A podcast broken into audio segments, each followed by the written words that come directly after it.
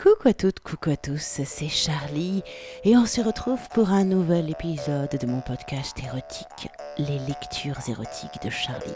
Et oui mes amis, ce podcast consacré à la littérature érotique continue de plus belle et même pendant l'été, je suis là, fidèle au poste, pour vous parler littérature érotique et vous faire découvrir de nouveaux romans, de nouveaux textes, de nouveaux auteurs.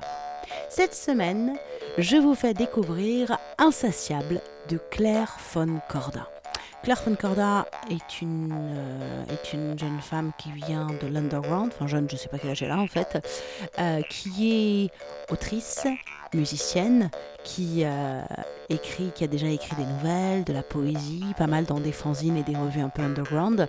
Et elle, vient de, elle vient de publier chez Mediamille dans la collection Les Nouveaux Interdits collection dirigée de main de maître par Christophe Siebert, son tout premier roman porno qui s'appelle Insatiable. Vous allez voir, c'est une vraie réussite. Les scènes de, de cul qu'elle propose sont assez grandioses. Alors celle que je vous ai proposée, on commence soft. Si vous vous offrez le bouquin, vous verrez, il y a une scène au début du bouquin avec euh, qui commence en exhibe avec un voisin et qui finit avec un livreur de pizza qui est juste j'ai adoré cette scène. Et puis après, après, après, euh, en fait, le bouquin se compose en deux parties, se décompose en deux parties. La première, on est dans la vie de, l'héroïne. La deuxième, elle découvre un lieu un petit peu hors norme. Ça, je vous en parle la semaine prochaine. Cette semaine, on découvre la vie de cette euh, héroïne qui n'a pas de nom en fait, qui est célibataire, qui a un boulot de merde et qui trouve un petit peu de vie et d'envie dans sa vie grâce au sexe. Insatiable, c'est le premier roman de Claire von Corda et voici donc un premier extrait. Je travaillais depuis à peine deux semaines et déjà je me sentais éreintée. Mes journées se succédaient sans véritable intérêt, redondantes, agaçantes et plates. Le manque de sommeil transformait le réel en copie du réel. À l'aube de mes 24 ans, mes maux de tête ressemblaient à une gueule de bois constante sans que je picole la veille. La fatigue repoussait tranquillement les limites du possible. Les repères se repliaient dans les recoins obscurs de mon cerveau et les angoisses, petit à petit, s'érigeaient en certitude. Je me laissais bouffer. Je me levais à 4 heures du mat, mangeais, fumais une clope, m'habillais, enfilais la parka fournie, sortais, conduisait la voiture, 7 minutes, parking, entrée du personnel, badgeuse. Je montais les escaliers, me dirigeais vers mon casier, rangeais mes affaires, descendais les escaliers, empruntais une autre porte menant aux allées désertes, et dans la chambre froide, me dirigeais vers les transpalettes. Personne encore au stand poissonnerie ou charcuterie. Promotion en tête de gondole, trois boîtes de raviolis pour le prix d'une, 20% sur les lingettes. Des paquets de savane tout chocolat emballés par deux, ça m'a fait penser à mon ex. J'ai eu envie de pleurer, continuer d'avancer. Je traversais les étalages de fruits et légumes, en remorquant la palette cellophanée qui me dépassait d'une tête. Arrivé au bon rayon, à l'aide d'un cutter, je déchiquetais la peau solide, domptais la bête, poignardais les rubans épais et transparents. J'éventrais sa chair élastique et souple, je tuais le grand chariot alimentaire. Ensuite il fallait le dépecer. Capuche sur la tête, je déchirais des cartons d'emballage. Le froid engourdissait mes membres emmitouflés. À pleine main, j'écartelais les bacs rigides des pactages, des picotements au bout des doigts. L'âme sortie, je balafrais la date des étiquettes, J'entravais les chiffres des codes barres, annulais les messages publicitaires. Une armée de fourmis remontait le long de mes bras et se logeait aux articulations. Mes mains se greffaient au plastique dur des barquettes de jambon. Les blancs de poulet, les lardons fumés, les dés d'épaule entaillaient mes coudes. Le congelé piquant des frigidaires engourdissait mes orteils, remontait jusqu'au bassin et me donnait envie de pisser le souffle embué, j'essayais d'aller le plus vite possible pour me ranimer. effort vain, chaleur absente. Le crâne gelé, collé aux étagères, le visage givré, glacé aux étalages, concentré, ankylosé dans le tunnel des sillons frais. Le bruit des roulettes, l'assaut des palettes. Dans l'immense entrepôt, les sons résonnaient, s'amplifiaient et se rendaient assourdissants. Sur les tôles gondolées, ils se répercutaient en écho. L'heure avançait. À présent, mon équipe était au complet, chaque individu par spécialité. Le blond musclé, les saucissons et les promos, le mec frisé, les boîtes à emporter, Camille ou Manon, les produits bio et les pizzas. Le reste, plateaux indiens, nems asiatiques et cordons bleus pour le responsable. Neuf heures pile, ouverture des portes, tout en place. Neuf heures quinze, les clients, une pause. J'ai suivi les autres au coin fumeur. Je ne les aimais pas. Sorte d'enclos de murs épais derrière l'entrée du magasin. Dans l'arrière-cour de la grande surface, des tables de pique-nique en bois massif soutenaient les fatigués. Des containers énormes masquaient les horizons. On s'est assis à quatre, on a fumé nos clopes. Dans l'odeur d'égout et les nuées de moustiques, il parlait d'un modèle de téléphone dont j'ignorais tout. Camille ou Manon aspiraient en saccadé des bouffées d'industriels. Son cou peu dessiné lui donnait l'allure d'une écossaise avec l'accent du sud-ouest. Le blond musclé, sportif au quotidien, mangeait une banane à grande bouchée. Sans la quitter des yeux, il souriait. Face à moi, le mec bouclé, regard malin, roulait des miettes d'Amsterdamer bloquées sur son paquet. Il semblait ami, ou pas loin. Rigide comme un cadavre, je ne disais rien, encore frigorifié. Toujours sous ma capuche, moi aussi je fumais. Dans cette cellule à ciel ouvert, aucun arbre n'avait poussé. Des sacs poubelles dégueulaient de vieux déchets. Entre les briques, des tags mal effacés. Par endroits, des herbes folles perçaient les dalles et se mariaient aux plâtres usés. De la poudre de crépi s'amoncelait en tas aux angles. Le ronron d'une machine à café singeait celui des nuées de corbeaux, des élans d'hirondelles, des rondes de moineaux. Dehors, les voitures passaient au pas dans le roulement des caddies. Des relents d'essence se mélangeaient aux dépôts âcres. Un magma de conversations inaudibles dessinait les contours des familles en semaine. On ne les voyait pas, personne ne nous voyait. Un bip sonnait les cinq minutes. J'aurais voulu ne pas être là. Dedans, un mec très maigre et tatoué s'adossait au mur. Les veines de son cou battaient, chargées de noirs aplats. Le col de son t-shirt laissait paraître l'ossature pointue des omoplates. Sur les pavés mal assemblés, de long en large, une femme déambulait, nerveuse, à grandes enjambées. Elle s'emportait au téléphone et expliquait comment réchauffer le repas préparé. Elle rongeait ses ongles peints, les larmes aux yeux, sans pouvoir annoncer l'heure précise de sa sortie.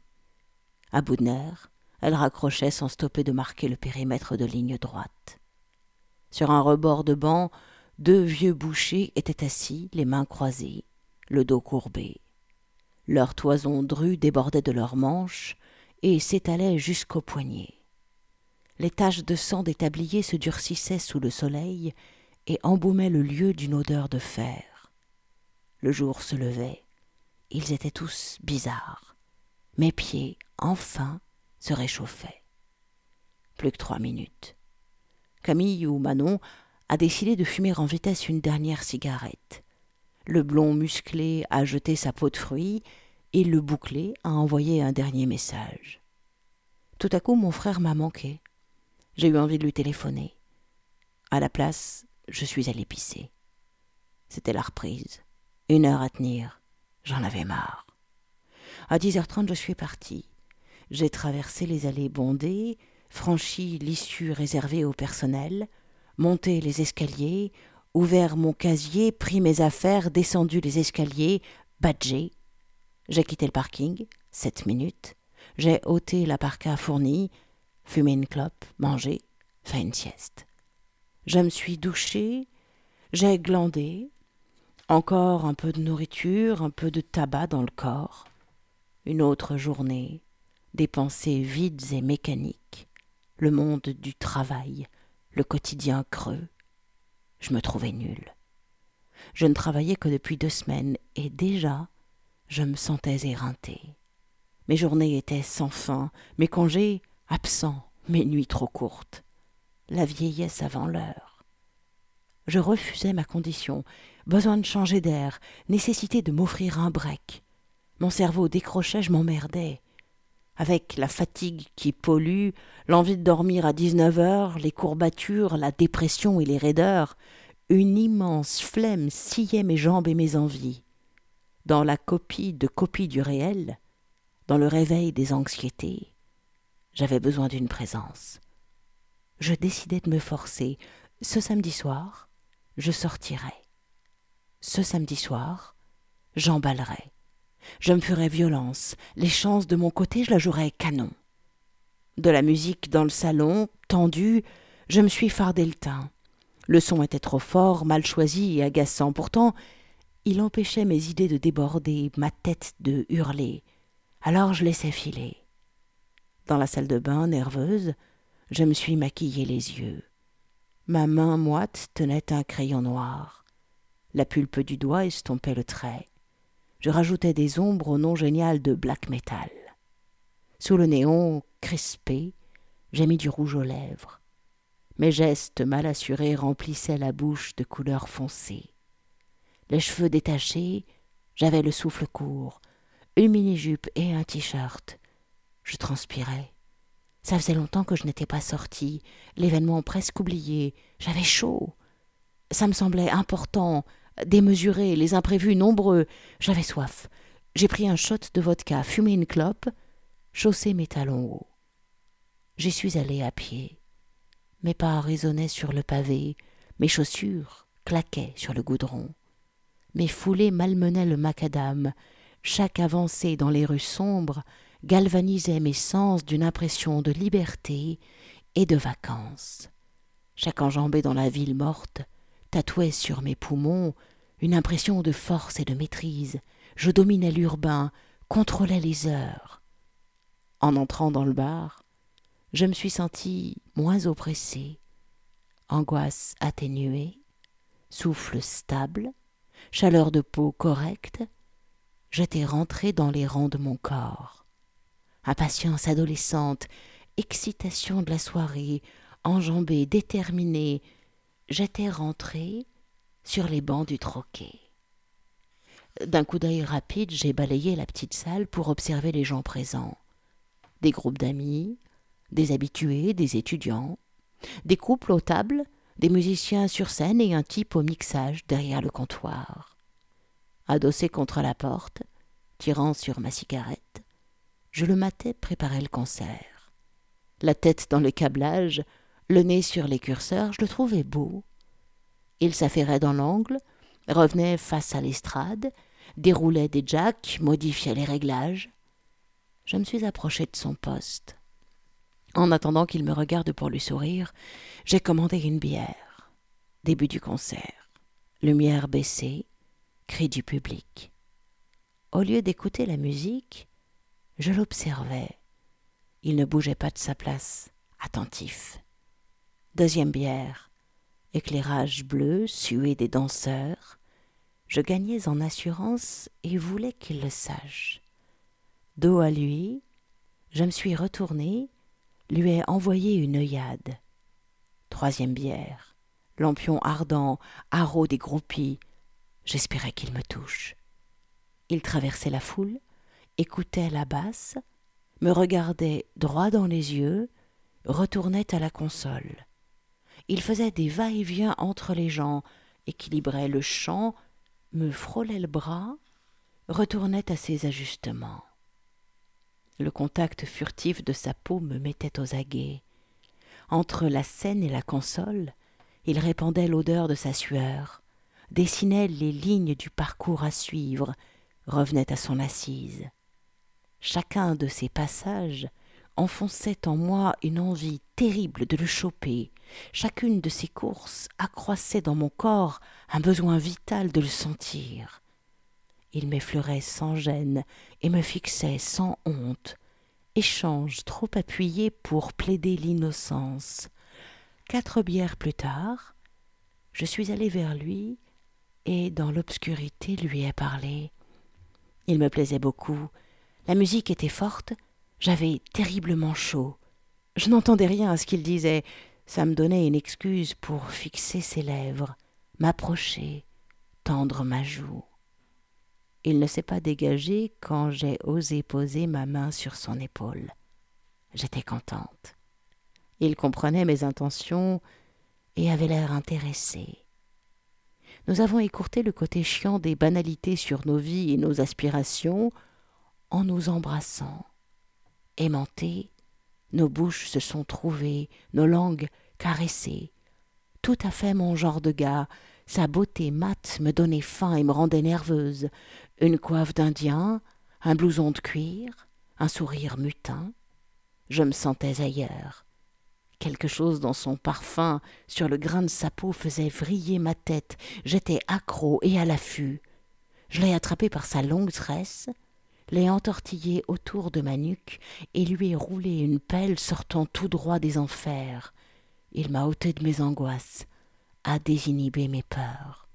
Ce soir-là, j'ai eu envie de lui, de le baiser, le bouffer, l'avaler. Je voulais m'en étouffer, un truc sauvage, cru et torride. Déterminé, je l'ai embarqué fissa, direction les toilettes. La salle pulsait au rythme des amplis, les murs gondolaient sous le poids des basses. Rien n'était rigide, tout était flexible. L'euphorie de nos futurs ébats me donnait l'impression d'être sous prod. L'imminence de la baise ressemblait aux symptômes d'une insolation. On s'est enfermé dans les WC étroits, légère odeur d'égout, je savais ce que je faisais. Ce serait rapide. Je l'ai plaqué contre le mur, ai caressé son torse glabre. Tout en défaisant sa braguette, je passais mes doigts sous l'élastique de son caleçon. Je les faufilais contre sa peau chaude, brûlante, glissais ma main entre ses jambes, chopais fermement ses couilles. Son corps s'ouvrait à moi. Je dominais. Il me palpait le cul, découvrait que je n'avais pas de culotte, le pelotait en remontant ma jupe courte. C'était furtif et joueur, direct et malicieux. Avec ses dents, il me pinçait les oreilles, me suçait les lobes, me mordillait le cou. C'était trop bon d'enfin sentir un homme. Il m'a retourné contre le mur, s'est collé contre mes hanches, a mordu ma fesse gauche. J'étais trempée, il a relevé ma jupe, l'a calée contre mon ventre, a empoigné mes seins. Contre la paroi froide, je sentais dans mon dos son gland s'écraser sur ma peau. Il a sorti une capote et m'a prise directe en levrette. Je l'ai trouvé habile de ses gestes. La pénétration était nette et juteuse, rien à voir avec celle du god en plastique. Sous l'impulsion de ses râles, les veines de sa queue battaient dans ma chatte. Debout, il étouffait mes cris d'une main sur ma bouche. J'adorais ça. J'étais à lui. À travers les murs, l'espace palpitait sous les coups des échos du concert. Ses élans suivaient le mouvement. On était tantôt écrasé contre la porte, tantôt écartelé dans l'immense vide des toilettes. La pièce semblait vivante. Ça me frustrait et m'excitait de retenir ma voix. Je bavais sur ses doigts. Je trouvais ça intime. Son bassin, de plus en plus rapide, vif, profond, intense. Ça faisait frémir la peinture, trembler les appliques, des bouts de plâtre tombaient sur nos crânes. C'était très pressé, ses reins fermes contre les miens. Il me branlait avec sa main aux nombreuses bagues. Elles écorchaient un peu mes poils. Il tirait dessus comme un arc. Les plumes de sa coiffe se dressaient sur sa tête. Je ne pensais plus au spectateur. Broyé entre son corps et le mur de son, J'étais comme un cow-boy qu'il massacrait. Le lavabo s'est écrasé au sol. On entendait le brouhaha délirant de la foule. De l'eau s'échappait des tuyaux arrachés, dix centimètres au sol. C'était dingue. Tout partait en vrille. Sa bite, ses mains sur ma chatte, mes seins désirés, sa queue dans mon sexe, ses doigts dans ma bouche. Son désir, mes envies, j'étais grave excitée, je dégoulinais, gémissais dans la sueur, je n'avais pas honte, poussais de longs cris, ma mouille indécente. J'entendais des gens se casser la gueule, glisser dans la salle. C'était l'inondation. Et toujours, la musique continuait. Il a murmuré Je viens dans mon oreille. Ça m'a électrisé. J'ai donné un coup de cul. Il a giclé en moi.